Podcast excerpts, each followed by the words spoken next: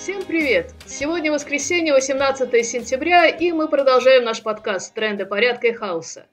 Это эпизод 72. Вот главные сюжеты на повестке прошедшей недели. Ретирада. Счет войне на этой неделе перевалил уже за 200 дней. Легкой войны, малой кровью на чужой территории у Путина не получилось. А ведь как веселилась когда-то телепропагандистка Симоньян. В горячей войне мы Украину победим за два дня – Че побеждать-то, господи, ну Украина, ну подавили эти огневые точки. Вот мы в рекламную паузу это обсуждали. Итак, российского Блицкрига не вышло. Зато вышел украинский, стремительный прорыв на оккупированную Россией территорию и отжатие ее у противника аж до границы с Белгородской областью. Российская пропаганда поражения не признала. Это, оказывается, был хитрый маневр, и все шло по плану.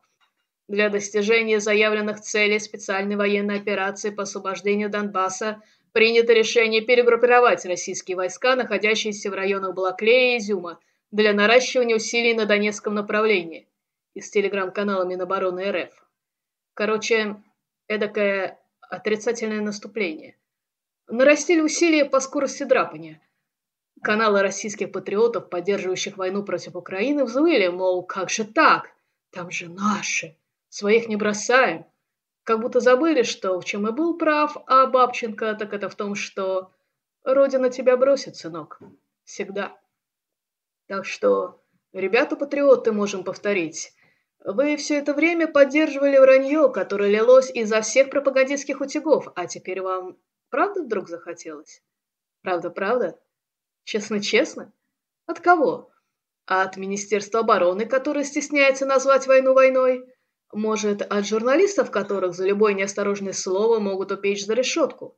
Может, от блогеров, которых приравняли к медиа соответствующей путевкой в тюрьму? Так что кушайте, что сами растить помогали. Пытки и смерть.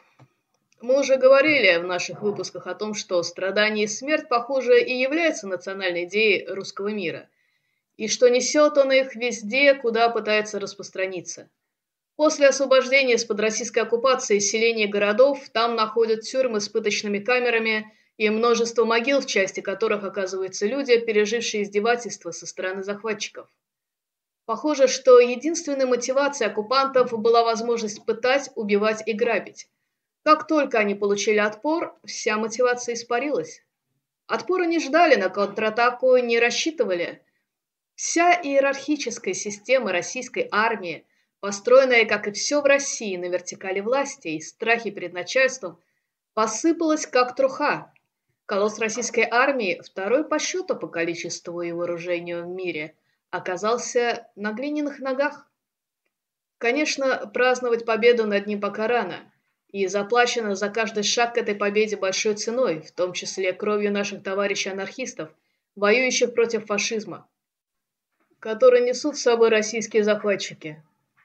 Но уже можно видеть, что не так страшен черт, как его малюют. Организирующая Российская империя в ее нынешнем варианте не так крепка. И ее ахиллесова пята – это именно то, что она вся построена на лжи, насилии, подчинении и страхе. Она все больше похожа на динозавра, которому откусили половину туловища, но до мозга этот факт еще не дошел. Кого кинут в топку?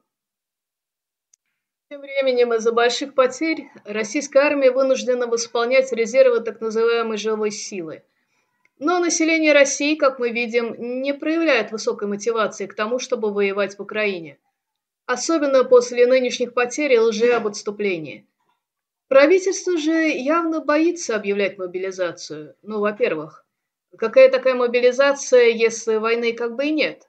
Есть спецоперация. А во-вторых, правительство явно до сих пор своего народа боится и, следовательно, боится давать ему оружие. А ну как бунтовать начнет. А тут как раз и поражение в войне, которые в русско-японскую привели к первой с большой кровью подавленной революции, ставшей предтечей второй, 1917 года, когда у мобилизованных было и оружие, и военный опыт, и отсутствие какого-либо страха. А зла на предателей в штабе хоть отбавляй. А главное, после кровавого воскресенья царь и его власть потеряли свою сакральность.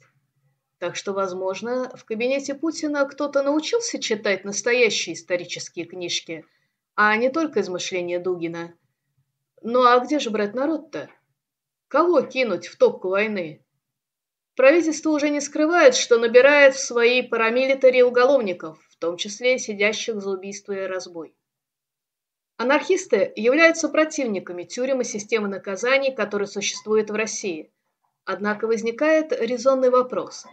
А почему, если убийцы теперь могут и дальше убивать, просто теперь им за это будут еще и платить, главное, чтобы убивали на украинской территории – то выходит, что самые страшные враги для России – это художники, журналисты и блогеры?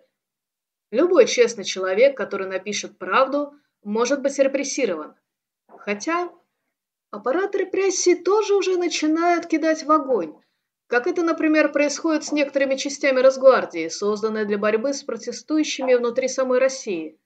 Ну что ж, земля им стекловатой. Будет ли в итоге объявлена мобилизация, трудно прогнозировать, но на всякий случай посмотрите ресурсы, в которых дают советы, как избежать призыва.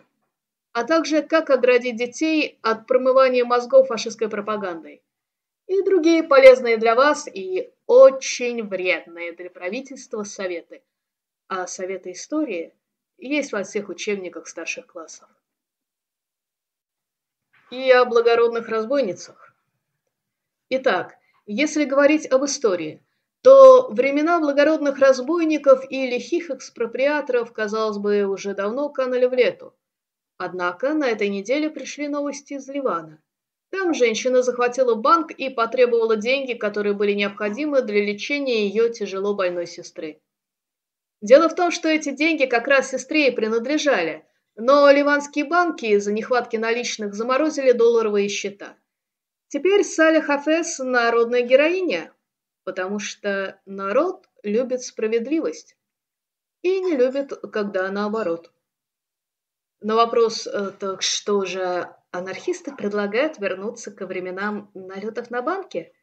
Ответим, что анархисты предлагают шагнуть вперед, в новые времена, где жизнь человека не будет зависеть от банков, от правительств и их территориальных споров – как, например, происходило на этой неделе в очередном пограничном конфликте между Азербайджаном и Арменией и Таджикистаном и Киргизстаном.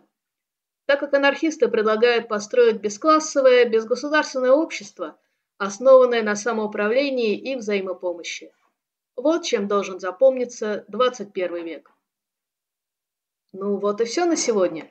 Напоминаем, что в трендах порядка и хаоса участники автономного действия дают анархистские оценки текущим событиям. Слушайте нас на YouTube, SoundCloud и других платформах. Заходите на наш сайт Автономорг, подписывайтесь на email-рассылку. Выпуск номер 72 подготовила Нина Т. Сейчас мы работаем над восстановлением либертарного и анархистского движения в России после периода стагнации и репрессий.